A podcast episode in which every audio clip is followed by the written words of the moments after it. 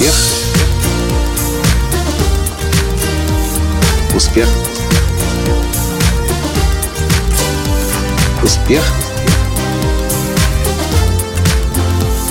Настоящий успех.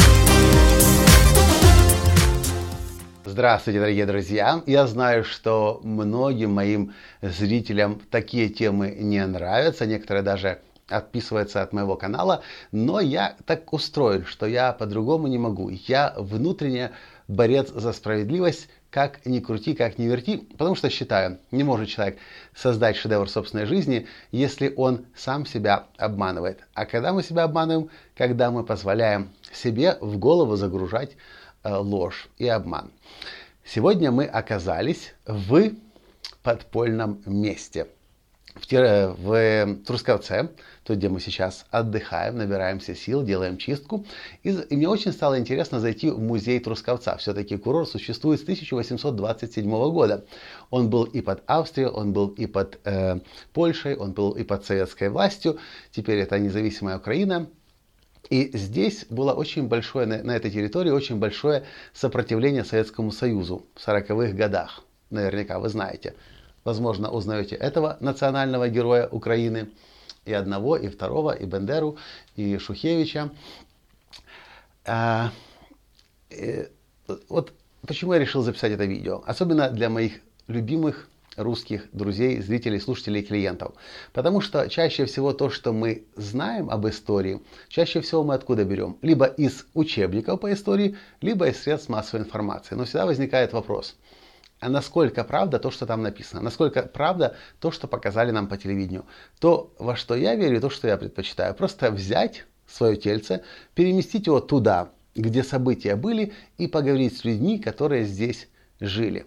И когда я услышал эти цифры, эти факты об этих местах, ну давайте пойдем, я вам покажу еще дальше. Это не настоящая Крыевка, это называется, кстати, Крыевка. Крыевка это место, где освободительный, освободительное движение УПА, Украинская повстанческая армия или Украинская повстанческая армия, вынуждена была прятаться в лесах, делать такие подземные себе, э, я не знаю, как сказать, в общем, криевки. Здесь же вести агитационную деятельность, здесь же хранить оружие и здесь же выступать против Советского Союза, который не хотел свободной Украины, не хотел, чтобы люди разговаривали на украинском языке, я вот, кстати, видите, мне на русском намного легче разговаривать, чем на украинском, хотя я украинец. А, не хотел, чтобы люди э, следовали своей культуре. В общем, денационализация такая, если это правильное слово.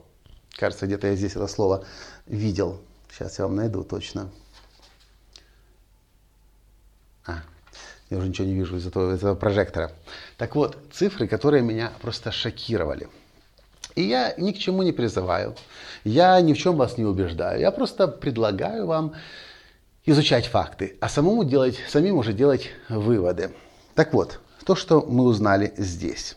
Кстати, мы узнали это два дня назад. Я вернулся сюда специально в этот музей, чтобы записать это видео для вас. Просто для того, чтобы вы задавали себе вопрос, когда вы об истории узнаете что-то, откуда эти цифры, откуда эти данные. То, что я вам сейчас скажу, это данные от местных людей, которые здесь жили, или родителей которых, родственников которых, или их самих в свое время выселили. Итак, о, теперь ничего не вижу. Так вот, в период с 44 по 45 год, года, нет, 44 по 55 годы, было ликвидировано 150 тысяч э, воинов АУН-УПА. Здесь, в, в этих краях, в этих регионах, в этих лесах 800 таких криивок было разрушено, ну, в смысле, накрыто сотрудниками НКВД, ну и прочими карательными э, службами. И вы можете себе представить, что когда э, закончилась война после 1945 года, осталось огромное количество воинов, войск уже тренированных, с со свободной независимой Украиной очень легко стало разбираться. Просто этих воинов перенаправили сюда, и они начали ходить по лесам, по домам, в подвалах домов тоже находить такие криевки и уничтожать. Уничтожили 150 тысяч участников э, воинов. Арестовали 103 тысячи участников национально-освободительного движения и отправлены в отдаленные регионы Советского Союза 203 тысячи членов семей участников освободительной борьбы.